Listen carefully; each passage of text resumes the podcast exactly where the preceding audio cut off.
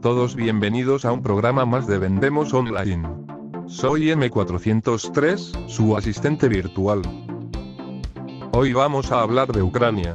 Ucrania es un país aún en vías de desarrollo que está encontrando una mayor estabilidad en los últimos años, tanto política como económica. Tras atravesar una profunda crisis que se inició en 2014, con el estallido de la guerra, Ucrania perdió gran parte de lo que había ganado en los años previos. Por lo tanto, Ucrania presenta en determinados aspectos unos niveles de desarrollo más bajos que la media europea, algo que también se ha trasladado al panorama digital. Ucrania es el segundo país más grande de Europa, y el octavo más poblado con más de 44 millones de habitantes, teniendo un gran potencial de usuarios digitales. Casi el 70% de los ucranianos son usuarios de Internet, lo que representa más de 29 millones de personas. Estos datos, aunque están por debajo de la media europea, no dejan de ser positivos, ya que se aprecia una tendencia ascendente en los últimos años. Este aumento de usuarios ha sido impulsado en gran parte por el asentamiento del uso de smartphones por parte de los ucranianos. Se puede establecer una correlación entre el aumento de uso de Internet a diario con el aumento de uso de smartphones y tablets, en detrimento de los ordenadores, al ser más cómodo el uso de dispositivos de menor tamaño, especialmente fuera del domicilio. Entre los factores más importantes que han influido en el crecimiento y desarrollo del comercio electrónico en Ucrania se encuentra, sobre todo, la aprobación de la ley de Ucrania sobre comercio electrónico. La aprobación de esta ley, en septiembre de 2015, marcó un punto de inflexión en el e-commerce, ya que permitió contar con un marco regulatorio, que aumentó de forma significativa la confianza de los consumidores, permitiéndoles operar con una mayor seguridad. No obstante, la actual aplicación de la ley sobre e-commerce tiene determinados obstáculos, ya que una parte del mercado sigue sin estar regulado, y opera fuera del marco legal. Además, la legislación ucraniana tendrá que realizar determinados ajustes para que la ley de comercio electrónico tenga una implementación más efectiva. Pero para hablarnos del país, su cultura y la mejor forma de hacer negocios, nadie mejor que un profesional que trabaje allí en Ucrania. Así que Salvador, te damos paso para que nos presentes a nuestra invitada de hoy. ¿Con quién estás? Hola a todos, bienvenidos a Vendemos Online, un programa más. Hoy estamos con Cristina Branchenko, que es economista. Y bueno, lo primero, muchísimas gracias por aceptar la invitación. Cristina, ¿qué tal todo? ¿Cómo está la cosa por allí con el tema del COVID y, y toda esta época convulsa? Hola a todos, uh, muchas gracias por la invitación. Uh, aquí de momento tenemos estadísticas muy buenas. Recientemente han hecho un estudio de que 30% de la población ya tiene inmunidad contra el coronavirus, pero vacunación va lento, no tan, tan bien como en los países europeos pero bueno, allí vamos. Mucha gente no quiere vacunarse, temen a diferentes mitos que, que, hay en la red. Sí. bueno, es, es, verdad que en, en, los países del este está costando un poco el tema de la, de la credibilidad, un poco, ¿no? De la vacuna, de hasta qué punto, ¿no? No sé cómo, cómo ocurre ahí en Ucrania, si, si es similar a lo que ocurre en otros países como Rusia. Sí, sí, mucha gente, incluso los médicos, no, no quieren vacunarse, que se ha hecho rápido, a saber lo que se ha hecho. Y... sí, bueno, entiendo que hay mucho, en el mundo en general, ¿no? Hay mucho eh, bulos, tendencias, temas del 4G, 5G, Bill Gates, ¿no? Demasiadas cosas. Eh, bueno, eh, un poco por aquellas personas que no hayan tenido la oportunidad de, disfrutar de, Ucrania, que, creo que me han, me han referenciado muy bien y me han dicho que es muy bonita. Eh, ¿Cómo la presentaría a, aquellos que no, que no han podido visitarla? Bueno, Ucrania es un país joven que pronto cumplirá 30 años. Sí, que es bastante dinámico, todo va cambiando, intentamos deshacernos del pasado soviético y uh, adoptar principios europeos. Así que es bastante bien localizado geográficamente. Tenemos siete vecinos. Mar Negro, que ahí compartimos frontera con Turquía. Y tenemos, claro, un vecino con el que estamos ahora en guerra, que es Rusia. Sí, la famosa guerra de Crimea, ¿no? Y todo esto que últimamente a tema territorial. Sí, sí, ahora hay un conflicto en el este de, de Ucrania, pero no pasa de ahí, solo es en una parte de Ucrania, ¿no? En Kiev tenemos una vida, digamos, normal. Claro, porque esto es una cosa que yo creo que sobre todo en, Europa y la parte más occidental, ¿no? Estamos dentro del mismo continente, ¿no? Pero creo que a la gente, y en un podcast anterior con, con un profesional de, de Rusia, tenía un poco también la visión de que eh, bueno, aunque estamos en el mismo continente, como que hay un choque cultural muy grande entre la parte oriental y, la occidental.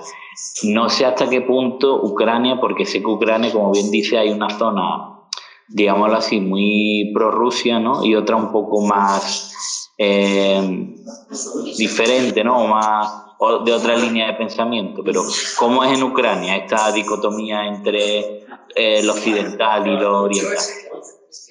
Bueno, en realidad um, eso no se siente mucho. Eh, la gente piensa según lo que escucha en los medios y por ahí. Entonces hay mucha influencia, en el este hay mucha influencia rusa y se cuentan otra vez un montón de mitos de si os unís a la Unión Europea, no sé, todos os volveréis gays o cosas así. Entonces, eh, sí, gente con más nivel de educación, claro que no cree estas cosas, pero hay parte de gente que que sí, que lo cree, que los, eh, digamos, eh, principios europeos no son aceptables y no debemos unirnos con la Unión Europea, sino con Rusia, porque es nuestro amigo histórico. Pero bueno, ahora esto va cambiando mucho. Por ejemplo, mucha gente pasa a hablar de ruso ucraniano porque en la etapa de Unión Soviética, mm, ucraniano era como de pueblo, ¿no? Y ruso era de gente que, Sí, más. Entonces, ahora esto va cambiando mucho. Pasa a hablar ucraniano y esto ya no se ve como de pueblo, sino es nuestro idioma y que tenemos que mantenerlo y, y hablar. No tener vergüenza de, de hablar. Así que va, lo que he dicho al principio, Ucrania es un país muy dinámico, va cambiando mucho y pienso que cambia mejor. No, está claro que al final es lo que comentamos, esas grandes diferencias que hay entre países vecinos muchas veces afectan un poco a, al tema de la cultura. En cuanto a cuestiones culturales así muy relevantes, ¿qué, qué destacaría de, de, Ucrania, de cara sobre todo a empresas o incluso personas ¿no? que quieran establecer allí una relación profesional? Bueno, em, no, no sé, destacar algo especial que no sea igual que, que en otros países. Obviamente es importante encontrar a alguien que, que sabe de, de, la cultura y de, de, todo lo que hay aquí, ¿no? De cómo comunicar con, con otros, con partners. Eh, y entonces, importante encontrar gente local también aquí, ¿no? Para instalarse, pero por lo demás no, no podría destacar algo que es solo aquí, no pasa en, otros, en, otras partes. Sí. Eh, el tema del idioma, por ejemplo, eh, ocurre también un poco como, como en muchos países, como pasa también en España, ¿no? que a veces yo creo que ya en los últimos años se ha mejorado mucho, pero es verdad que otros idiomas como el inglés tradicionalmente siempre han costado un poco a la hora de, de hacer negocios. Allí en Ucrania, eh, el tema de, del idioma, el inglés, ¿cómo, ¿cómo está? Pues está a nivel medio, diría yo. Hay gente que lo sabe muy bien y otra gente que no lo sabe totalmente. Pero por lo, por lo general, o tal vez es por la esfera en la que yo trabajo, pero yo tengo la percepción de que mucha gente lo domina bien. Sí, me imagino que en los últimos años, pues, con el tema de, de la formación, ¿no? que ya hoy en día es tan accesible a, a tanta gente, en todo el mundo, ¿no? que sea simplemente por internet, pues me imagino que habrá influenciado positivamente ¿no? también allí. Sí, sí. Y además, eh, aquí, por ejemplo, gente mayor como mis padres, algunos, mi madre, por ejemplo, en la escuela estudiaba alemán. Y, era normal, era algo normal, quiero decir que las personas de, de ese rango de edad estudiaran alemán. Sí, sí, mucha gente estudiaba, era como mitad, mitad, mitad estudiaba inglés y otros estudiaban alemán, porque supongo otra vez por la ideología soviética que hay que saber el idioma del enemigo. Eh, entonces ellos no saben nada de inglés, obviamente pero ahora ya todo el mundo estudia inglés desde chiquitito. Tengo un hijo que ha ido a la guardería, tiene un año, pero a la vez estudia inglés, igualmente que, que ucraniano ruso. Claro. ¿Y, ¿Y, el ruso también, en cuanto a idioma, es como el segundo idioma o como Ah, bueno, aquí hay, eh, no sé ahora, pero cuando estudiaba yo en la escuela teníamos ruso como lengua rusa y literatura rusa como... Uh, ¿Cómo se llama? Vamos, que era como casi una lengua... Una asignatura. Sí, pero que era como una lengua cooficial, ¿no? Quiero decir, que era tan importante casi como el ucraniano, ¿no? Eh, depende de la región. Por ejemplo, al principio vivía yo en una región más em, al sur de Ucrania, entonces allí no teníamos ruso al mismo nivel que el ucraniano. Y cuando mi familia se mudó aquí, aquí tuve que estudiarlo más em, detenidamente y al final tuve un examen al mismo nivel de ucraniano y de ruso pero ahora no sé si es um, obligatorio o, o, no. Bueno, obligatorio nunca era, fue, era para, tú podías elegir entre ruso u otros idiomas. Francés, no sé, y otros idiomas según quién estudiaba qué idioma. Claro, pero el ruso sí era obligatorio, ¿no? Entiendo. Uh, no, obligatorio no era. Ah, vale, era como segundo idioma, ¿no? Sí, sí. Pero claro, aquí, por ejemplo, mucha gente lo habla desde hace mucho tiempo, ¿no? en sus familias, por ejemplo, a mi hijo le hablo en ucraniano, pero sin embargo llega desde el cole y me habla muchas palabras en ruso porque los niños lo hablan.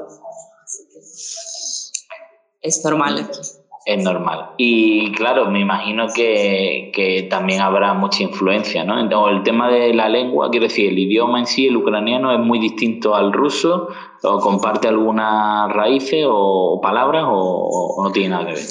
Sí, es parecido como pasa en todos los países vecinos, digamos. Eh, igualmente comparte palabras con polaco, con húngaro, y, pero claro, Ah, obviamente hay muchas palabras que se parecen, sin embargo, ah, una persona que habla, es de Rusia y solo habla ruso le cuesta ah, a veces entender ucraniano y aprenderlo es muy difícil. Resulta difícil para los rusos, no sé por qué, pero al final no, no consiguen hablarlo igualmente de bien que nosotros hablamos el ruso es, curioso este tipo de, cosas, ¿no? Muchas veces, eh, aquí en España, tú que, tú que has estado aquí también eh, varios años, eh, pasa un poco, no sé si tenías la misma percepción con los portugueses, ¿no? Que hablan muy bien español y, es raro encontrar españoles que hablen bien portugués, por ejemplo, ¿no? Siendo idiomas que, bueno, que tienen una raíz también y que debería ser el, el, el traspaso igual, ¿no? Tan fácil para un lado como para otro. Es curioso este tipo de cosas. Eh, hemos hablado un poco de la diversidad que hay en el país, ¿no? En las zonas que están más pegadas a Rusia, me comentabas también la, zona del sur, que era más, más diferente, ¿no? Eh, más o menos cómo distribuirías tu Ucrania en cuanto a a regiones y, diferencias, ¿no? A nivel cultural, más que geográficamente. Si pudiera diferenciarlo de una forma, la zona del norte, la zona del sur, un poco. Bueno, es un tema bastante sensible ahora aquí, no me gustaría diferenciar a nadie. sí, somos un pero país. Sí que, pero sí que existen esas diferencias, igual que en todos los países, ¿no? Quiero decir, a nivel de. Sí, hay dialectos diferentes dialectos. Se cree que la gente del, um, de la zona más cercana a Europa, pues um, hablan un dialecto más parecido, usan muchas palabras polacas. Um, la gente más del sur habla más ruso porque Odessa y grandes ciudades allí fueron pobladas por muchos rusos en su época, ¿no? La política de, de la Unión Soviética era mandar a unos uh, traspasos de gente, ¿no? Mandar unos de un sitio a otro trabajar uh, y así unir la unión, ¿no? Un poco. Entonces... Polonia está muy cerca de ahí también, claro, está en el, en el otro lado, pero de frontera, ¿no? Sí, sí. Polonia también tuvo su influencia. Ucrania tiene una historia muy uh, dramática en este aspecto, ¿no? en los territorios. Así que parte, por ejemplo, Lviv, otra ciudad grande. Uh -huh. de Ucrania, sí. uh, fue en su tiempo bajo Polonia. Y entonces, claro, cada uno influido por, por, diferentes culturas, de ahí estas diferencias, pero por lo general, uh, no sé, gente que uh, ahora, por ejemplo, se movieron de la zona del conflicto a Kiev, uh -huh. no veo ninguna diferencia entre ellos y otra gente que, que viven aquí. No sé. Claro, pero te comentaba también por el hecho de que ya sabes tú que siempre en las grandes ciudades no hay como un, una línea de, de, pensamiento, sobre todo hablo a nivel empresarial, ya digo que, que intentamos no meternos en, en fregados políticos, pero digo a nivel empresarial y demás, si notas que la gente es más emprendedora en la capital, en Kiev, o, o bueno, al final es un, un poco lo mismo en toda, en toda Ucrania. Es un poco lo mismo en toda Ucrania, pero se diferencia tal vez por sectores ¿no? en los que operan, porque uh, no sé por qué razón, la verdad, a lo mejor por cercanía a la Unión Europea o por algo, o porque la ciudad es bonita, pero IT sector uh, de, está más centrado en Lviv, ¿no? La mayoría de gente que trabaja allí um, en este sector se, se coloca allí o agricultura obviamente más en el sur o en el centro de Ucrania. Tenemos muchas empresas agrícolas. Ucrania, por ejemplo, es uno de top eh, exportadores de aceite de girasol. Uh -huh. O también creo que ahora entra en top eh, de carne de pollo. Entonces, todas estas empresas están más o menos en el centro sur. En el um, este de Ucrania, pues uh, fue famoso en tiempo de Unión Soviética, tenía muchas uh, minas, entonces allí los metales, que también son, es una posición top de exportaciones. De Ucrania. Pues más o menos distribuidas. Uh -huh. O sea que digamos que el sector industrial es muy importante ¿no? dentro de, de Ucrania. Es muy importante, pero necesita transformación porque estaba uh -huh. orientado a otra vez a Unión Soviética, que aquí se producían piezas grandes para máquinas grandes que, por ejemplo, se ensamblaban en Rusia. En Rusia. Y ahora como hemos roto ese link económico, pues hace falta transformarse. ¿no? Y esas piezas ya, o encontrar otros mercados donde sean necesarias, pero lo dudo porque estaban diseñadas para... Sí, para el mercado ruso. y Sí, bueno, yo creo que esto que le ha pasado a Ucrania le ha pasado a muchos países que se han disuelto ¿no? de la antigua Unión Soviética, que eh, eran casi productores en muchos casos y su economía dependía casi 100% de las compras de Rusia. ¿no? Bueno, no solo en países vecinos, ¿no? pienso en Corea del Norte o incluso muchos países que entraban dentro del mismo sistema, que claro, su, su producción, su sistema Cuba, por ejemplo, exacto, y que cuando se disolvió la Unión Soviética eh, tuvieron un gran problema en cuanto al tema productivo. ¿no? Entonces te pregunto un poco por las oportunidades de, de negocio que crees que puede, pueden darse allí en, en, en, Rusia, en Rusia, en Ucrania, sobre todo desde la perspectiva de, de empresas españolas que, que hablábamos aquí, o bueno, al final un poco europea en general. Bueno, IT sector se desarrolla aquí muy dinámicamente y muchas uh, empresas son outsource, uh -huh. uh, porque aquí obviamente el, es más barato labor force. En español, ¿cómo es labor force? Mano de obra, ya me acordé. Sí, mano de obra aquí, aquí es uh, más barata que, que, en países europeos o americanos, entonces uh, es un mercado que se utiliza, ¿no? una oportunidad grande y muchas empresas tratan de salir a, al mercado ucraniano. También creo que en cualquier sector puede ser atractivo porque en Ucrania hay 40 millones de consumidores. ¿no? Y, uh, cualquier cosa puede ser uh, interesante. A nivel de consumo, sí, me decías que eran 40 millones, ¿no? o sea que entiendo que hay algunas opciones ¿no? de, de, de vender allí y demás. Habrá como productos que sean más habituales ¿no? en la compra habitual de, del ucraniano. Uh, sí, pero uh, los habituales habitualmente se producen aquí también o en países vecinos que sería más barato, supongo que productos producidos en, España.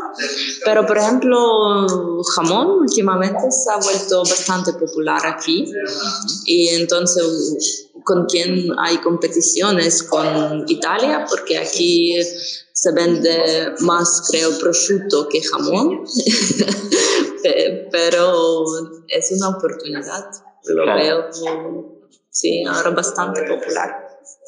Ya digo, muchos oyentes, eh, tú que conoces muy bien la tierra, sobre todo Andalucía también, sabes que la guerra del prosciutto contra el jamón ¿no? es una cosa que, que la gente no, no, no le deja sin, sin, sin ninguna eh, preocupación más allá de, del consumo, pero sí que es verdad que hay como un cierto enfrentamiento ¿no? cultural entre Italia y España durante muchos años y, y es verdad que el prosciutto pues está muy bien posicionado en muchos países, sobre todo de Centro Europa y demás. Entonces, un crash es más popular, digamos, el, el prosciutto. Que... Sí, sí, entonces ahí hay una, hay una guerra. Tenéis que popularizarlo mejor y sí. diferenciarlo. ¿Crees que alguna es manera? solo un problema de promoción o crees que también hay un problema de, de que no hay mucha participación eh, allí de empresas y demás que, que intenten, eh, digamos, pues hacer relaciones con, con otros sectores de Ucrania? Creo que um, será que productores uh, italianos uh, han tratado de salir antes tal vez a este mercado en más uh, escala, ¿no? Porque, por ejemplo, la mayoría de mis colegas saben de prosciutto, ¿no? De, Uh, y jamón no, no, es tan popular. Pero sin embargo, sí tenemos también bastante, se vende en diferentes tiendas jamón también, pero digo, pienso lo que habría hacer en esto es más marketing, más marca, ¿no? Que, ¿Por qué jamón es mejor? No sé, nuestros cerdos comen um, algo más, se crean mejor, les da más el sol o lo que sea. Sí, sí, que haya como un poquito de educación, ¿no? En ese sentido, de información sobre cuál es el, el, ambiente en el que se crean y un poco la diferencia, ¿no? De, que existe. Vinos también, vinos por ejemplo son bastante populares, vinos españoles ahora aquí en Ucrania y pienso que, que hay margen para, para crecer. Y con el tema del vino también, como ocurre en otros países, los franceses, incluso italianos, están por encima o... bueno, aquí franceses sí, Ahora también tenemos aquí otro que es Georgia, ¿no? Sí, que también es verdad que vino. Y son populares vinos de Georgia. Pero pienso que respecto a los vinos, bastante bien. Están posicionados españoles también, pero también hay, como en todo hay posibilidad de, de hacerlo mejor, más. Y en cuanto a lo que es la, la, alimentación, sobre todo ya de interés de cara a las empresas que se dedican al sector agroindustrial, eh, ¿cómo es un poco, eh, no te digo la dieta porque me imagino que variará mucho, ¿no? Pero los típicos alimentos, las típicas eh, platos que, que pueden encontrar en cuanto a productos, sobre todo, ¿no? Eh, que son habituales. No sé si me quiere hacer un poco el desglose del desayuno, el almuerzo y la cena, pero un poco qué es lo habitual comer, ¿no? sobre todo base de, de, pan, de patata, de cómo va un poco. Sí, sí, va en base de patata. Aquí hay muchos, uh, muchos platos que contienen este ingrediente. Pero también, uh, por ejemplo, si comparamos con un dieta mediterránea, ¿no? pues aquí uh, no es tan popular aceite de oliva, se, se, utiliza para ensaladas, pero no, no tan, tanto como en España. También es una oportunidad ¿no? de, de vender lo que es más saludable y uh, que el, el de girasol, aquí se usa más el de girasol o mantequilla. Luego también son populares aquí sopas, que no es popular en España, por ejemplo, pero por, por, la, por el tiempo, supongo. Pero es una, sopa, más al estilo de, como por ejemplo hay en Polonia y demás, ¿o? Sí, sí, sopas calientes, ¿no? sí, más de estas, ¿no? A lo mejor que las que estamos acostumbrados a consumir en España. No, aquí hace frío, entonces Tiene que falta algo con grasa y calientito. y luego, por ejemplo, de carne y demás, también. Carne de cerdo es más Pero también otros tipos de carne se, se Pollo también el tema de pescado y demás. Oh, eso es otra oportunidad, por cierto, porque el tema de pescado está aquí fatal. uh, es muy difícil encontrar un buen pescado. Así que fresco, me refiero. Sí. Bueno, eh, quiero decir, Ucrania tiene salida al mar, ¿no? Lo que pasa es que... Sí, además no todos tipos de pescado hay en, el Mar Negro. Claro, eso, en el Mar Negro es un poco más limitada, ¿no? La oferta. Sí, así que respecto a mariscos, pescado, hay yo misma, por ejemplo, trato de encontrar y no encuentro una tienda que, que me guste para comprar pescado, así que en nuestra dieta hay pescado mucho menos de lo que debería ser. ¿Y el tema de las verduras, por ejemplo, es algo habitual o...?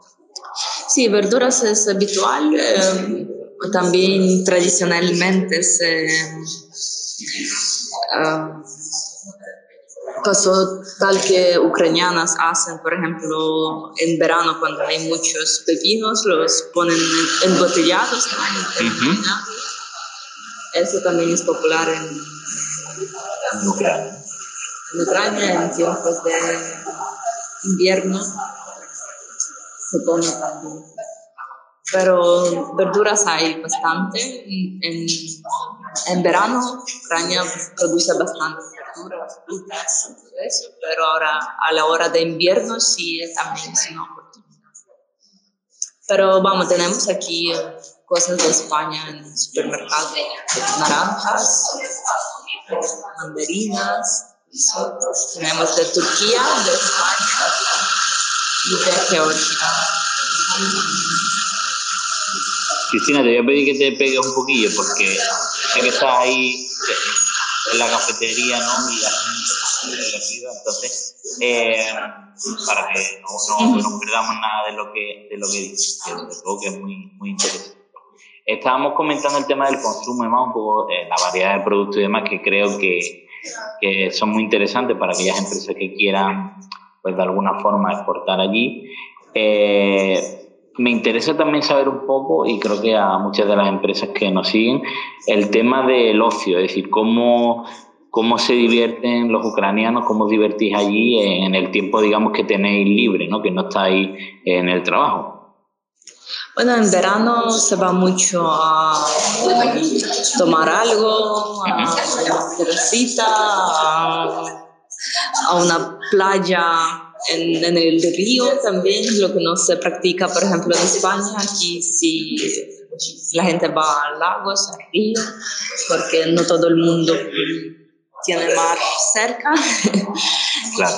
No es que vamos un fin de a la playa, bueno, también a veces a Odessa se vale, eh, pero allí los precios están altos para la calidad. Odessa es un sitio bastante turístico, desde luego. Sí, pero relación calidad-precio no es bastante buena, entonces la gente opta mucho por ir a Turquía o Egipto, que, que les sale más, eh, más económico incluso. Claro. Eh, luego, bueno, en, verano como todo, todo tipo de deporte y todo esto, la gente practica. Ahora en invierno ocio cambia un poco, ¿no? Tenemos, eh, cuando hay suerte, hay mucha nieve, entonces la gente va a patinar, a esquiar, a divertirse con la nieve. Si no hay nieve, pues te quedas en casa viendo una película o vas al cine, se va mucho al teatro, aquí va más gente al menos es mi percepción que, en España, por ejemplo. Sí, yo creo que en muchos países de, de, Europa del Este hay mucha más cultura, ¿no? De, de teatro, de, de, cultura en el sentido más artístico, ¿no? Que, que igual en España que... Conciertos. Claro. Claro, porque también hay que recordar que no lo hemos dicho, porque es un poco obvio eh, que las temperaturas en Ucrania, sobre todo en invierno, pues eran bastante más conflictivas, ¿no? Más o menos, me imagino que como todo, ¿no? Depende de la zona y demás, pero en Kiev, es la, la capital, más o menos, ¿qué temperatura podemos tener media en, en invierno? Media creo que 15 grados bajo cero. O ahora con este cambio climático se ahora incluso menos. Ahí depende del invierno. Un invierno tienes mucho frío, mucha nieve y todo eso, y otro pasa como casi como el otoño. El otoño es mucha lluvia, pero no, mucho frío. ¿Y ahora en verano más o menos qué temperatura suele hacer? Uh, bueno, ahora hace como 34 grados, 31 y me imagino que la gente estará pasando mucho calor entonces. Sí, claro.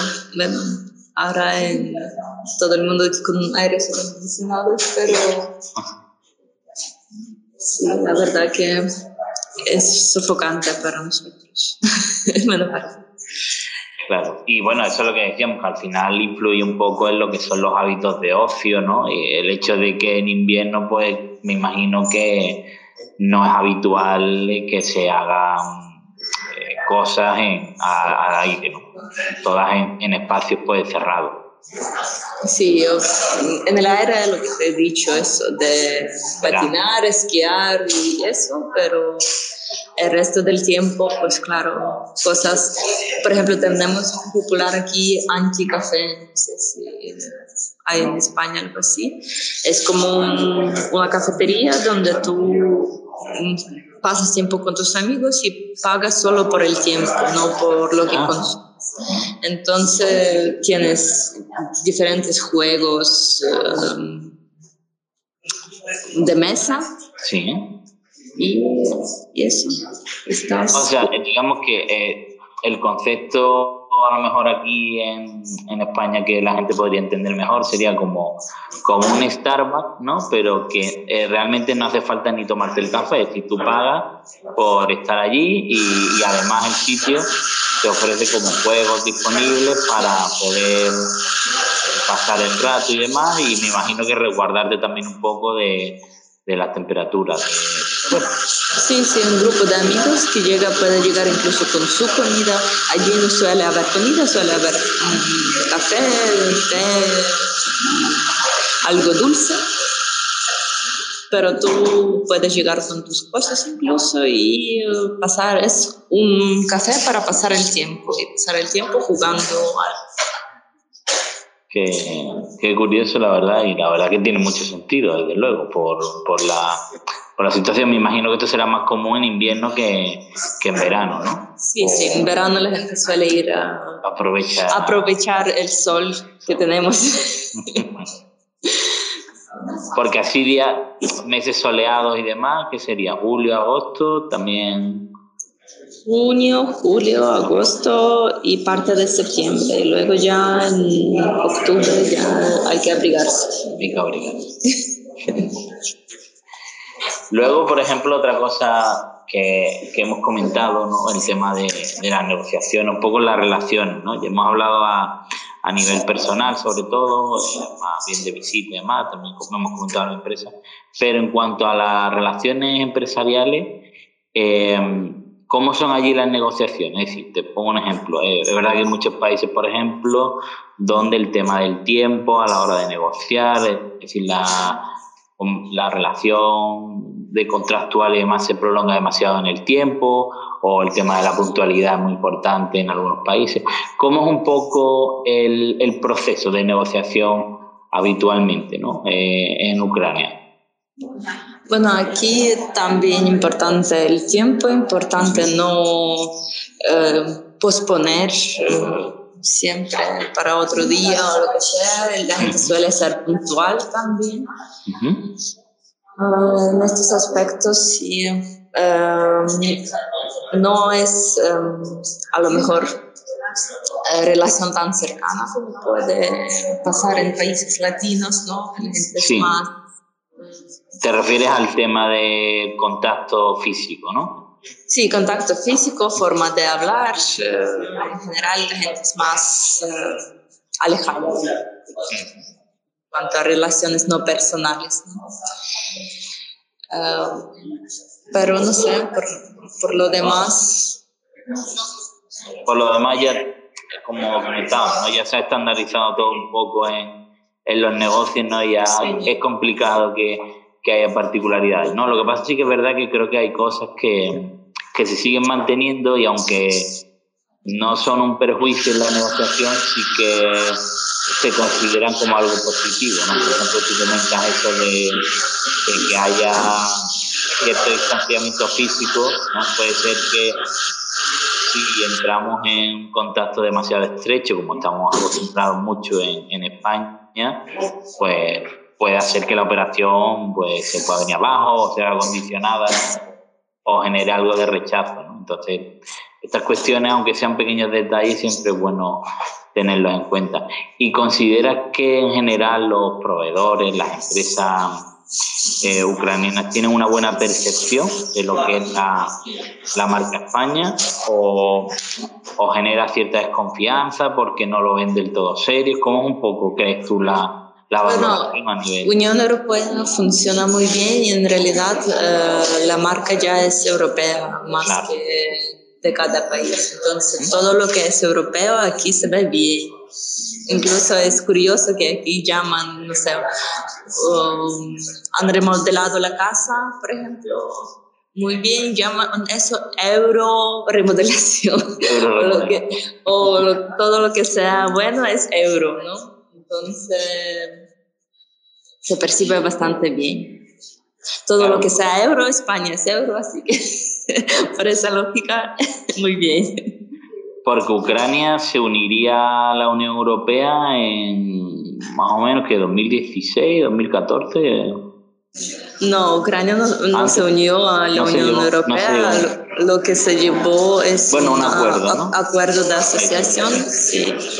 Eh, sí, de ahí empezó el conflicto, ¿no? que el, el, presidente que era entonces Yanukovych no quiso firmarlo y la gente salió a la calle de que nosotros sí queremos, porque eso fue lo que se nos prometió y al final no se cumplió. Entonces, y ahora mismo la situación, ahora digo, sigue igual, ¿no? No, no ha habido un, un paso final hacia, hacia la... no, al final, al final se firmó el acuerdo, pero hacia la unión total queda mucho trabajo por delante. primero hay que cumplir todo lo que hemos firmado. Sí, Pero mucho, mucha legislación ucraniana ya se armonizó con la europea y se, trata, se hace un gran trabajo por hacerlo todo, todo similar en, en parte de negocios, por, ejemplo, problemas eran los estándares, ¿no? En Europa son unos y en Ucrania antiguamente eran estándares DSTU, que se llaman, que son estándares antiguos GOST soviéticos. Y entonces todo esto hay que cambiarlo y es un gran Claro, igual también de ahí viene un poco esa buena relación, al menos de percepción en el ámbito privado, ¿no? que existe con la Unión Europea, ¿no? por esa eh, deseo de entrar de pleno derecho en la, en la Unión Europea. Supongo que sí. Se ve como algo, no sé, un poco como para mi gusto demasiado romántico.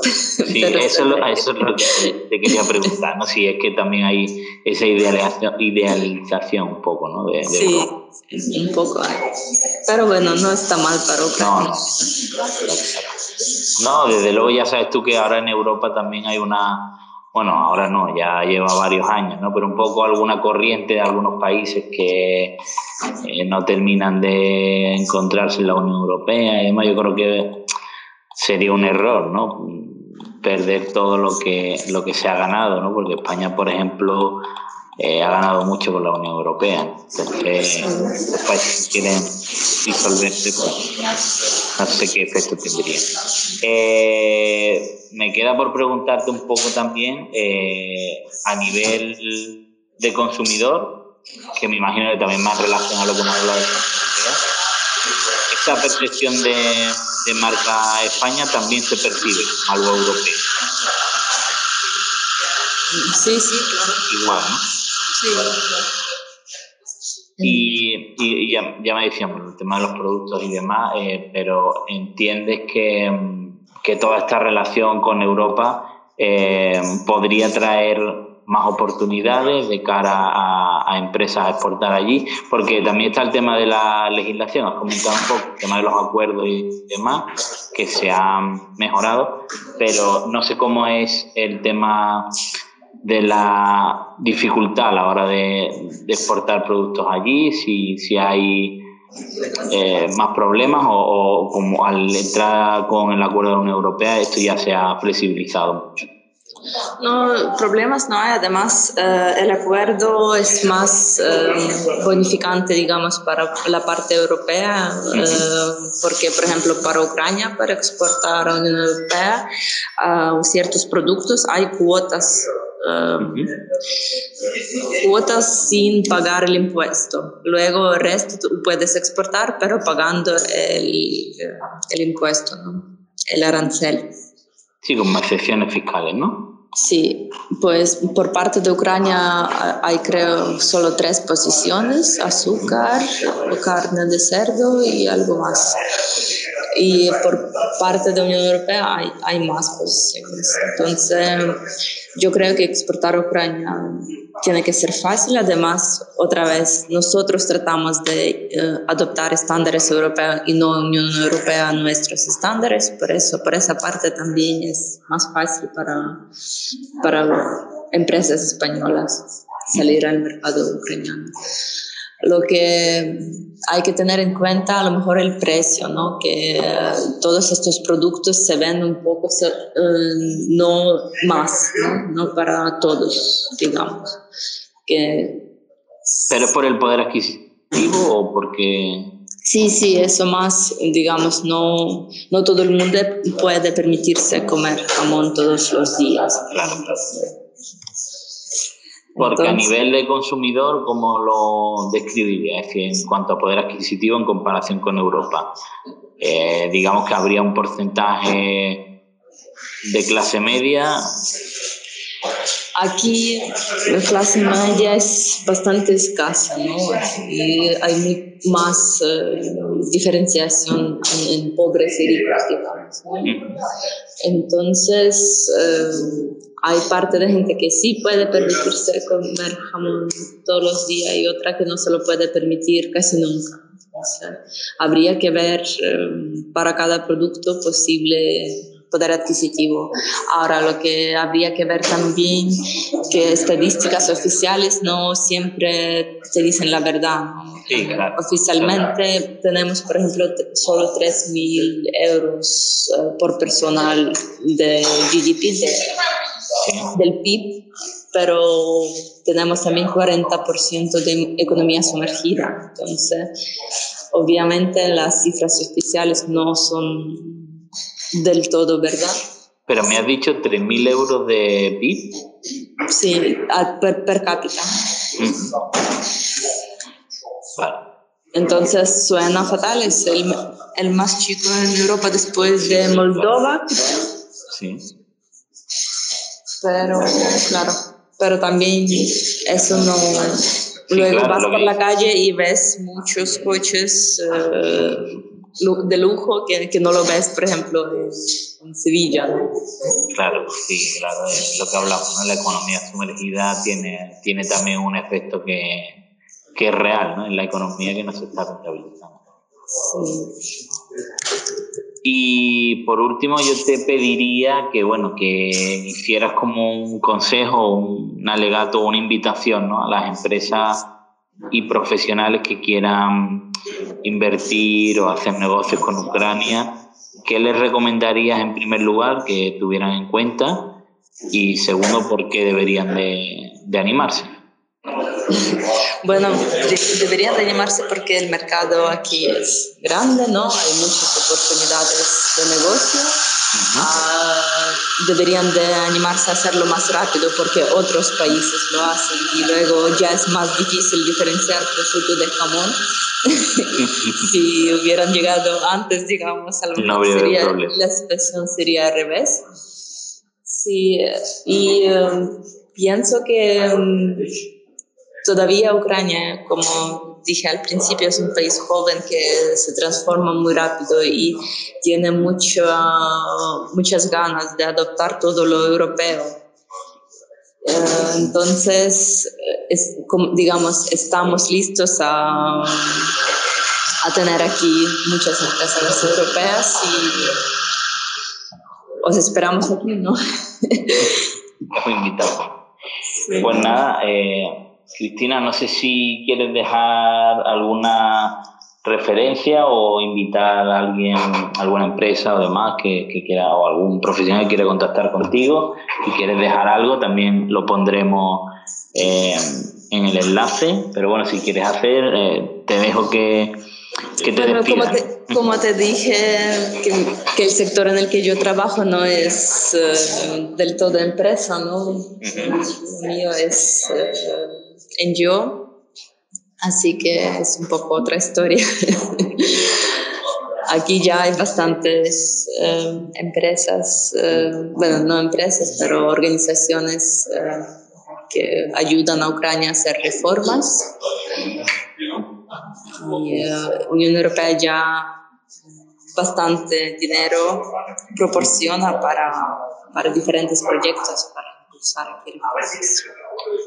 Pues perfecto, Cristina. Pues nada, eh, te agradezco muchísimo que nos hayas podido acercar un poco la realidad de, Ucrania, que desde luego creo que tiene mucho que descubrir y que además, eh, a ver si cuando pase ya definitivamente este, esta mala racha del COVID, pues tengo la oportunidad de conocerlo porque ya te digo, me ha hablado muy bien y supongo que, que tú también dirás que, que, que, debemos de ir, ¿no? Allí, al menos a conocer la ciudad. Sí, debéis ir. Todos los expats que trabajan aquí luego no quieren ir a otros países. Prefieren, cuando les mandan a otros países, pues tratan de quedarse en Ucrania. Así que, por algo será. No lo debo, eso es, por algo será. Hay que, hay que verlo en primera persona. Pues lo dicho, Cristina, pues muchísimas gracias y nada, te, seguiremos y esperemos que, este año que, que, ya se va acabando, pues sea un poco mejor que el anterior y que ya el que venga sea ya no tengamos que hablar más de, del COVID. Sí, sería genial. Pues nada, un saludo y lo dicho. Un saludo y ya nos vemos en Ucrania, ¿no? La próxima. Eso es, la próxima en Ucrania. Venga, hasta luego.